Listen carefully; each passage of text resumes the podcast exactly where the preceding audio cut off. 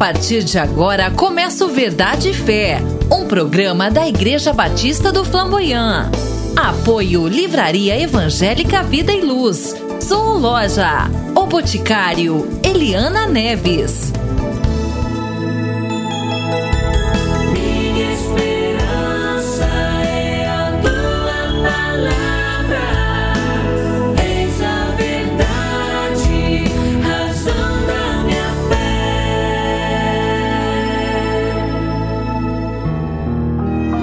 Ouça agora uma mensagem bíblica pelo pastor Sandro Reis, em um dos nossos cultos na Igreja Batista do Flamboyant.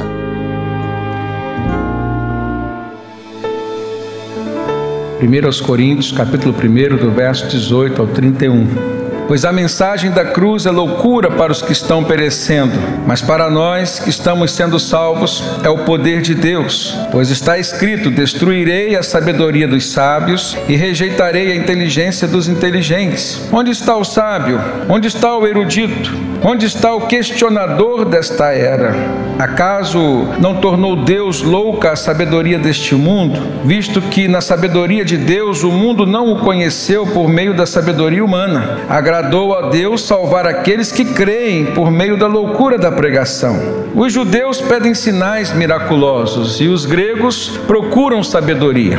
Nós, porém, pregamos a Cristo crucificado, o qual de fato é escândalo para os judeus e loucura para os gentios. Mas para os que foram chamados, tanto judeus como gregos, Cristo é o poder de Deus e a sabedoria de Deus. Porque a loucura de Deus é mais sábia que a sabedoria humana, e a fraqueza de Deus é mais forte que a força do homem. Irmãos, pensem no que vocês eram quando foram chamados. Poucos eram sábios segundo os padrões humanos, poucos eram poderosos, poucos eram nobres de nascimento, mas Deus escolheu o que para o mundo é loucura para envergonhar os sábios, e escolheu o que para o mundo é fraqueza para envergonhar o que é forte. E escolheu o que para o mundo é insignificante, desprezado. E o que nada é, para reduzir a nada aquilo que é, a fim de que ninguém se vanglorie diante dele.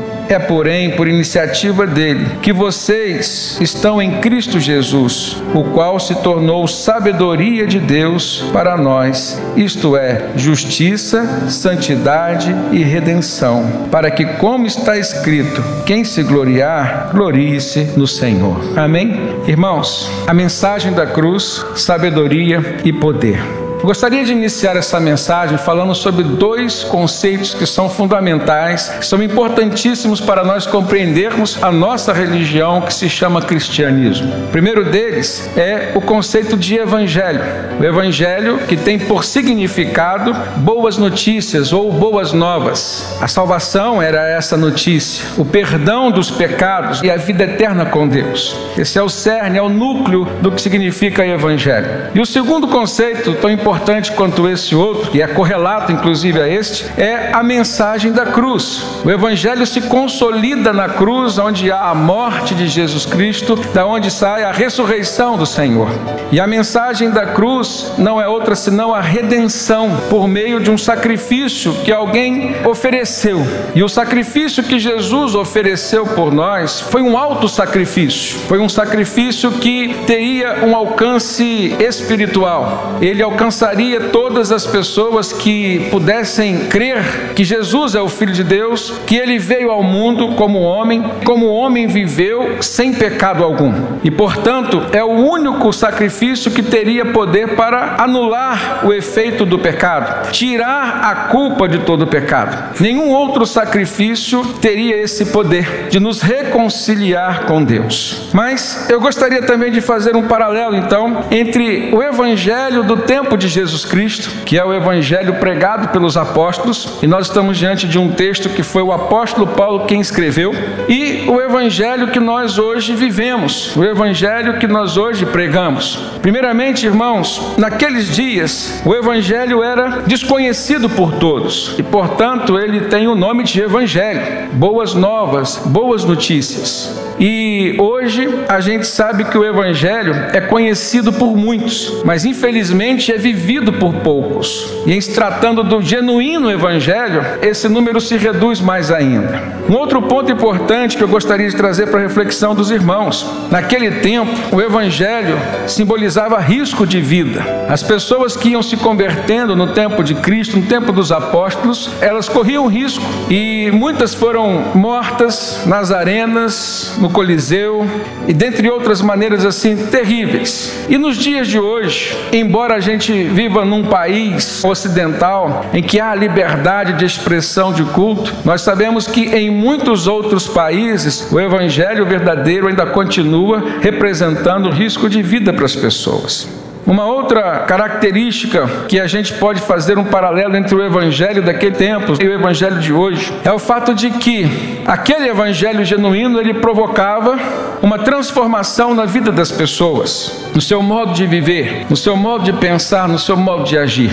E o verdadeiro evangelho, quando é pregado e quando é recebido, ele ainda tem, para ser verdadeiro evangelho, tem que provocar essa transformação.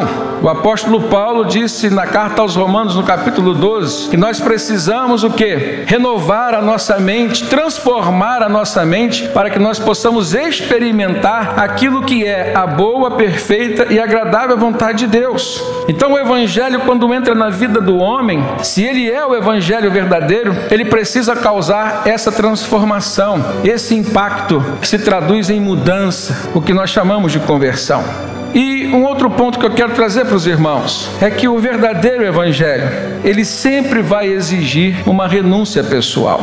Desde os tempos de Jesus, desde os tempos dos apóstolos até os dias de hoje, a pregação do verdadeiro evangelho não pode mudar. Jesus disse: "Se alguém quiser vir após mim, negue-se a si mesmo, tome a cada dia sua cruz e siga-me." Jesus disse que nós deveríamos preferir entrar pela porta estreita, porque largo é o caminho que conduz conduz à perdição. Então, o evangelho que conduz à salvação, ele é caracterizado por ser uma porta estreita, um caminho apertado. Portanto, a gente precisa compreender o que é verdadeiro evangelho e o que não é o evangelho. É certo que o Evangelho, irmãos, ele, apesar de simbolizar e requerer renúncia pessoal, ele também pode ser traduzido por bênçãos na nossa vida. Eu desconfio sempre do Evangelho triunfalista e é importante a gente ter essa convicção.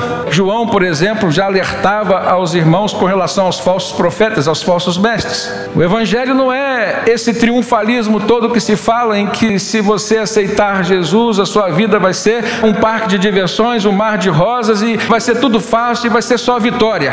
Mas isso se contradiz, se contrapõe com o que Jesus disse, que no mundo nós teríamos aflições. Isso se contrapõe com o que Jesus disse: olha, prefiro entrar pelo caminho apertado, pela porta estreita. Então a gente precisa desconfiar do que é o verdadeiro evangelho e o que não é.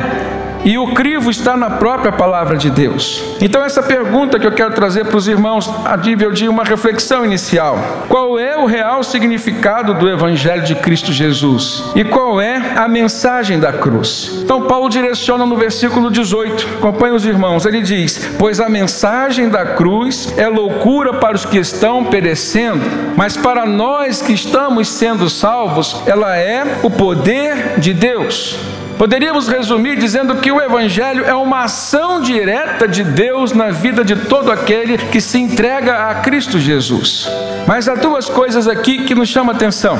A primeira é que ele diz: para aqueles que estão perecendo, para aqueles que estão se perdendo, o Evangelho significa loucura, o Evangelho parece ser tolice, o Evangelho parece ser uma perda de tempo. E se a gente parar e pensar, eu creio que nem todas as pessoas que estão aqui, elas tiveram uma experiência positiva diante da apresentação do Evangelho na sua vida. Provavelmente há algumas pessoas aqui ou nos acompanhando em que, no momento no passado em que o Evangelho lhes foi apresentado, acharam que não era o que de fato seria mais importante nas suas vidas. Isso porque nós temos uma característica de estarmos sempre buscando algo que venha atender aos nossos anseios do momento. E isso faz com que as pessoas procurem o Evangelho quando elas estão precisando de algo que na vida natural, nos seus relacionamentos interpessoais, elas não têm conseguido alcançar. Pare e pense se em algum momento da sua vida você desprezou ou não, por exemplo, a apresentação do Evangelho para você. Naquele tempo você achou que o Evangelho era uma tolice. Naquele tempo você estava como o que o apóstolo Paulo categorizou como pessoas que estavam perecendo, pessoas que estavam se perdendo.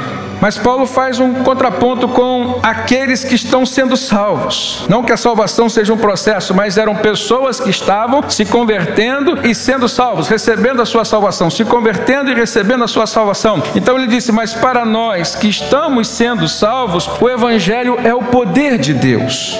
E isso nos faz pensar, irmãos, que todos nós, em algum momento da nossa vida, nós precisamos daquilo que o Evangelho e que só o Evangelho pode nos trazer. E o que que só o Evangelho pode nos trazer? Aquilo que Jesus veio nos entregar. E o que que Jesus fazia? Ele curava, então o evangelho traz cura. Ele libertava as pessoas, então o evangelho traz libertação. O evangelho traz transformação. O evangelho traz ressignificação de vida mas, sobretudo, o Evangelho traz redenção. Estas são as características que o verdadeiro Evangelho faz na vida das pessoas. Mas, irmãos, há uma verdade que a gente precisa levar em consideração quando a gente considera o Evangelho e a mensagem da cruz. A primeira verdade é o fato de que todas as pessoas precisam, e em alguns momentos elas vão querer se encontrar com Deus e ter aquela sensação, que poderá ser real ou não, de que elas estão sendo reconciliadas com o Senhor. E o grande problema é que estas pessoas querem estabelecer essa reconexão pelos seus próprios caminhos. Ah, eu quero Deus, mas eu quero encontrar Deus dessa forma. Ah, eu quero Deus, mas para mim Deus é assim. E na verdade, o Evangelho, enquanto sendo as boas novas da vinda de Jesus Cristo, ele é único. Jesus falou sobre si mesmo: Eu sou o caminho, a verdade e a vida, e ninguém vem ao Pai a não ser por mim. Jesus não disse eu sou um caminho. Então, em vez da gente querer adaptar o Evangelho à nossa vida, a proposta de Deus através do Evangelho é que todos nos adaptemos ao Evangelho. Eu preciso adaptar a minha vida à vida de Cristo. Eu preciso desenvolver em mim o caráter de Cristo. Eu preciso reagir às circunstâncias como Cristo reagiria se estivesse no meu lugar. E isso está demonstrado nesse texto, quando o apóstolo Paulo faz uma comparação entre os judeus e os gregos. Verso 22, olha no texto, ele disse assim: Os judeus pedem sinais miraculosos e os gregos procuram a sabedoria. E não é difícil da gente compreender por que, que o apóstolo Paulo está dizendo que cada um desses povos estavam querendo encontrar Deus da sua própria forma, da sua própria maneira. Na verdade, os judeus se acostumaram com a revelação de Deus como sendo o poder. Deus se revelava pelo poder. Pelo poder de Deus, ele revelou a Noé que haveria um dilúvio, ele deu o projeto da arca para Noé e ele salvou Noé e sua família. Pelo poder de Deus, Abraão foi escolhido e o povo judeu nasceu, teve origem a partir de um milagre. Qual foi? Sara, esposa de Abraão, sendo estéreo e ainda numa idade bem avançada, mais de 70 anos de idade, ela deu à luz a Isaac. O poder de Deus.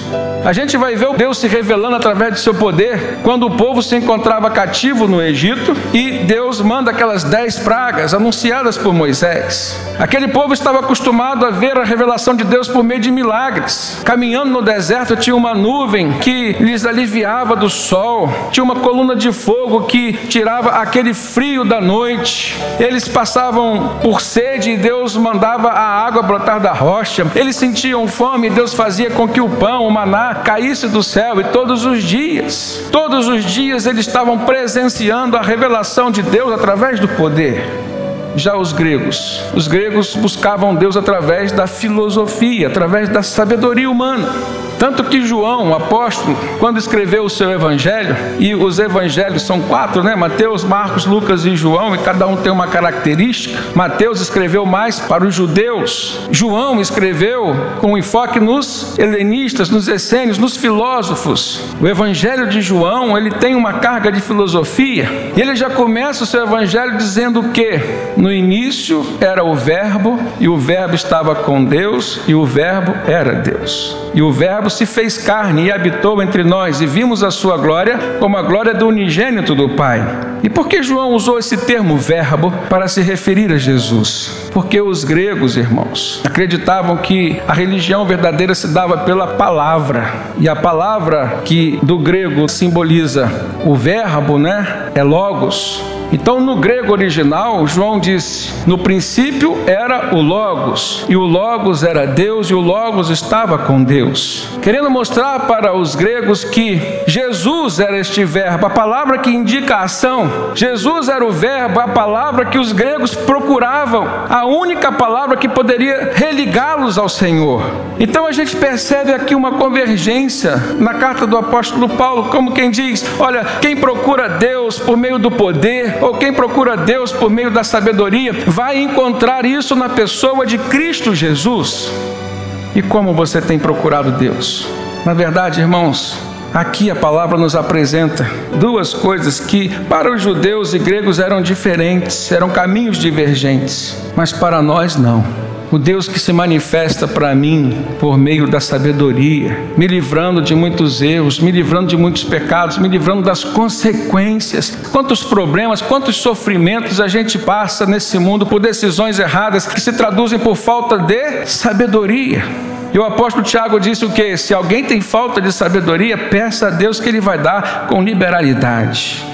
Mas há momentos em que a gente, em meio aos erros ou às consequências dos erros, a gente vai clamar pelo socorro de Deus e a gente vai clamar pelo poder de Deus. E é por isso que o texto diz que Jesus Cristo é o poder de Deus e é também a sabedoria de Deus. Não a sabedoria dos homens, essa ele reduziu a nada mas se nós queremos e de fato precisamos, irmãos, da manifestação de Deus na nossa vida, em primeiro lugar, ela será pelo caminho que é Cristo Jesus.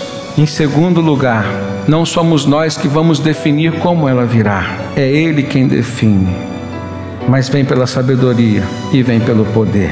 Por isso, no verso 23 e verso 24, Paulo conclui dizendo: Nós, porém, pregamos a Cristo crucificado, o qual, de fato, é escândalo para os judeus e loucura para os gentios, mas para aqueles que foram chamados, tanto judeus como gregos, Cristo é o poder de Deus e é a sabedoria de Deus as duas coisas que nós precisamos. Por que, que ele disse que o Cristo crucificado era um escândalo para os judeus?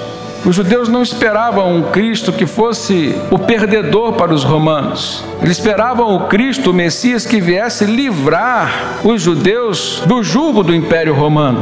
Eles não compreenderam até o último momento que era necessário que o Cristo, enquanto Cordeiro de Deus, que haveria de vir ao mundo para se, se auto-sacrificar pelo perdão dos pecados da humanidade, necessitava subir a cruz. Tanto que eles desertaram.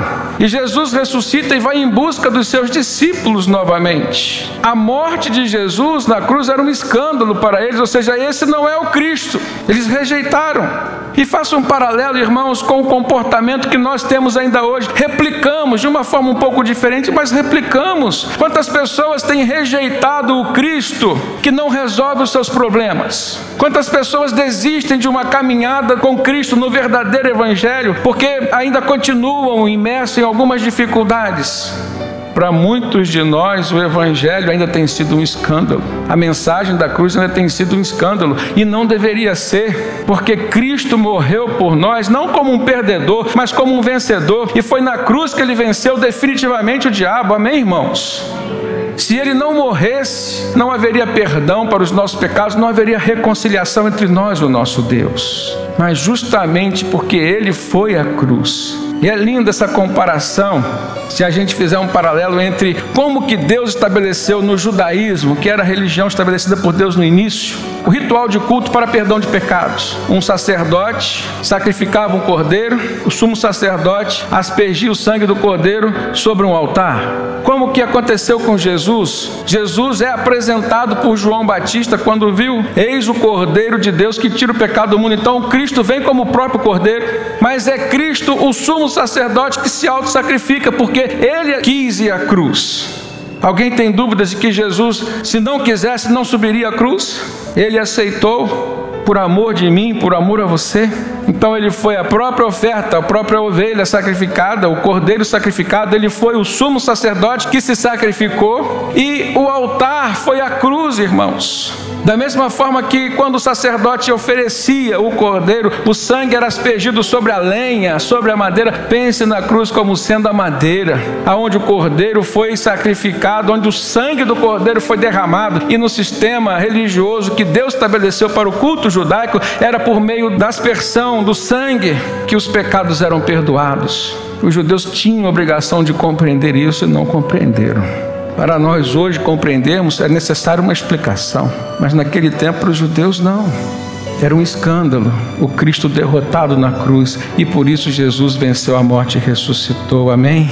E ele fez questão de viver ainda entre os homens. Ele fez questão de recolher novamente seu rebanho e dizer: Eu venci a morte e porque ele venceu a morte, eu posso crer, você pode crer hoje, que ele tem poder para nos dar a vida e a vida eterna nos céus com Deus. Amém, irmãos? Louvado seja o Senhor por isso. Mas eu creio que o verdadeiro Evangelho e a mensagem da cruz trazem consigo outro significado, que é o significado da transformação do ser humano através da sua conversão.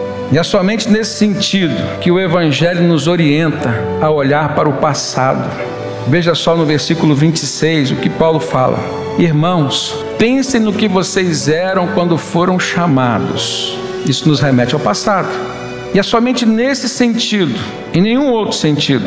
O Evangelho nos faz pensar no passado, porque a Bíblia diz que Deus, através de Jesus, ele riscou a cédula de dívida que havia sido escrita contra nós. O próprio apóstolo Paulo diz lá em 2 Coríntios 5,17: Se alguém está em Cristo, nova criatura é, as coisas velhas já passaram, eis que tudo se fez novo. Mas aqui Paulo vem realçar o passado no sentido de que houve uma transformação, no sentido de que é necessário haver uma transformação, e se você olhar para o seu passado, passado, em quem você era quando você foi chamado.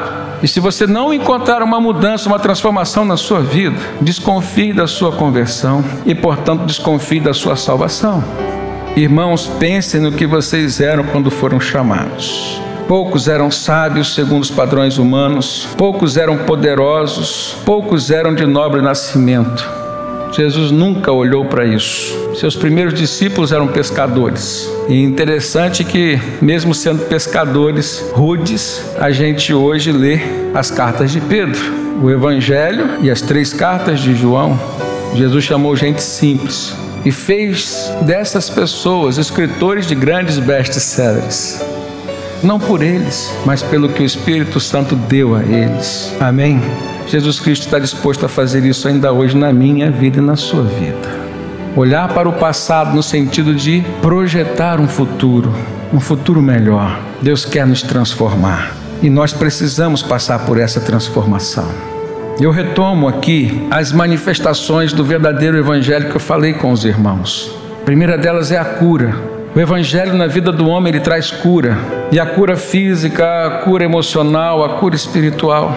A gente vê isso em diversos exemplos: Jesus curando, os apóstolos de Jesus curando, no livro de Atos, a gente vê logo no início do livro milagres acontecendo. Pedro e João vão entrando até o templo, eles iam adorar ao Senhor, e ali tinha praticamente residência fixa, um ponto ali, um paralítico que mendigava, e Pedro diz: Olha, não tenho ouro nem prata, mas o que tenho, isso eu te dou. Em nome de Jesus, o Nazareno, levanta-te e anda, irmãos. E aquele homem levantou-se, se viu sendo curado, restituído sua capacidade física. E o que, que aconteceu na vida daquele homem? Não foi só uma transformação física, o texto diz que ele adentrou ao templo junto com Pedro e João e começou a glorificar ao Senhor, a louvar ao Senhor e a testemunhar daquilo que o nome de Jesus Cristo Nazareno fez na sua vida.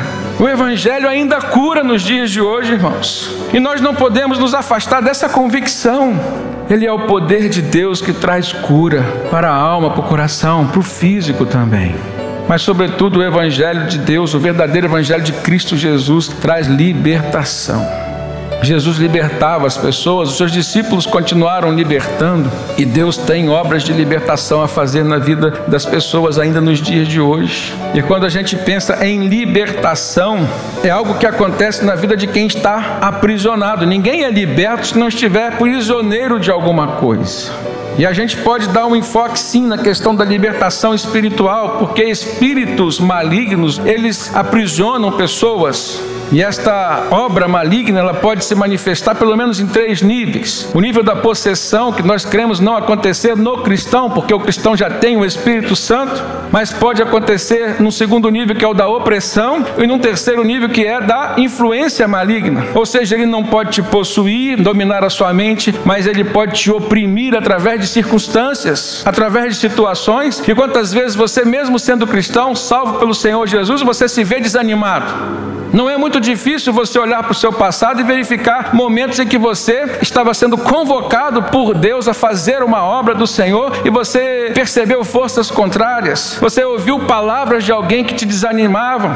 Influência maligna, o diabo não pode, não consegue te possuir, não consegue te oprimir, então estrategicamente coloca pessoas a serviço dele no seu caminhar, no seu convívio, no seu relacionamento, para te influenciar de forma negativa crente fica deprimido? Sim, fica, por que não? E a gente vê na Bíblia, ninguém, não é um exemplo como Elias, o profeta, chegou a pedir a morte, pensar em suicídio praticamente. Vamos pensar assim, um homem cheio do Espírito Santo, mas a sobrecarga espiritual advinda daquele momento em que ele desafiou os 400 profetas de Baal, irmãos. O homem sai dali esgotado. Essa sobrecarga do dia a dia, ela traz opressão. E é por isso que a gente precisa desse reforço espiritual. Estar com irmãos de oração, estar firme na palavra de Deus, com vida de oração, vida no altar de Deus. Jesus foi no que seria hoje uma igreja. Naquele tempo era sinagoga, onde se estudava a palavra. Encontra ali uma mulher que há 18 anos estava encurvada e não era um caso de uma doença somática, ou seja, não era um problema na coluna exatamente, tinha uma origem espiritual. Jesus expulsa o demônio daquela senhora e ela fica boa na hora. O endemoniado de Gadara, irmãos, o homem que vivia todo sujo em meio aos cemitérios, não suporta a presença de Jesus e chega a honrar. e vieste fazer aqui? Jesus liberta aquele homem, se transforma num evangelista naquele lugar, na região de Gadara. O menino que o pai levou para os discípulos de Jesus curar, eles oraram, não conseguiram. Jesus vem, ora, mas não era uma questão de enfermidade comum, tinha uma origem espiritual. O demônio sai do garoto e ele fica bom. Mas existem outros tipos de libertação que o Evangelho faz na nossa vida que às vezes a gente não percebe. E não tem nada a ver com o reino espiritual. É você, é o seu orgulho, sua vaidade, a sua incapacidade de liberar um perdão sua propensão a sempre cobrar do outro, e tem gente que não perdoa para ter sempre uma cédula de dívida na mão. Perdoa, porque a falta de perdão é prisão. O Evangelho te liberta e você vai caminhar, vai fluir livremente, sem nenhum ressentimento de ninguém. Coisa linda você olhar para uma pessoa que te fez mal e você não ressente mais aquilo. Acabou, passou. Quem está curado é você. Quem foi ferido foi você. E se você, em Cristo Jesus, perdoar aquela pessoa, por amor a Cristo, o Evangelho te curou. É o mal que fizeram contra você, mas é o mal que você fez contra os outros também. A gente às vezes só entende a profundidade e a força do mal, irmãos, quando a gente chega perto dele ou quando ele chega perto da gente. E aí a gente vai sentir também qual é o significado da força, do poder de Deus também, que dá livramento para os seus garantia que nós temos de que o mal não sobreviverá sobre nossa mente a ponto de nos dominar é a certeza de que em Cristo Jesus nós já recebemos o Espírito Santo, amém? E ele nos libertou do império das trevas e nos transportou para um reino de luz. E assim a gente vai compreendendo como que o evangelho vai se manifestando na nossa vida. Terceira coisa que o Evangelho faz é a ressignificação. Você dá um novo significado. Olha para o próprio apóstolo Paulo, ele era o Saulo. Quem era o Saulo? Um homem erudito, um homem sábio, mas era um homem extremamente religioso, a ponto de, enquanto judeu, perseguir os cristãos, levá-los presos. Ele liderou o apedrejamento de Estevão, matou por amor a Deus. Veja-se a coerência nisso, irmãos, não há coerência nenhuma. E aí Jesus vai até Paulo, numa dessas viagens de Paulo para perseguir cristãos cristãos lá em Damasco, Jesus se revela a ele, ele se converte e dá um novo significado para a sua vida. De perseguidor passa a ser perseguido.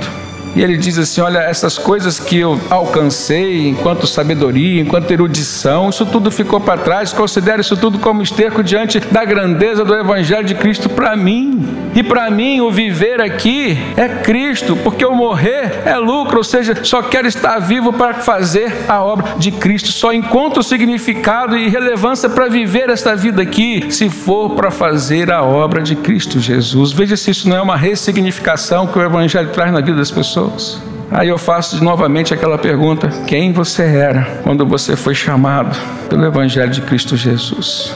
Não perca essa oportunidade. Evangelho é cura, é libertação, é ressignificação, é transformação e é a redenção dos seus pecados. Nós fomos comprados, irmãos, pelo sangue precioso de Jesus. Por isso, nossa vida não pertence mais a nós mesmos, pertencemos a Cristo. E ele disse: Aquele que vem até mim, de modo algum lançarei fora. Isso é a redenção se manifestando na vida do cristão. Que Deus nos abençoe. Amém. Está chegando ao final mais uma edição do nosso programa. Obrigado pela companhia e até o próximo Verdade e Fé.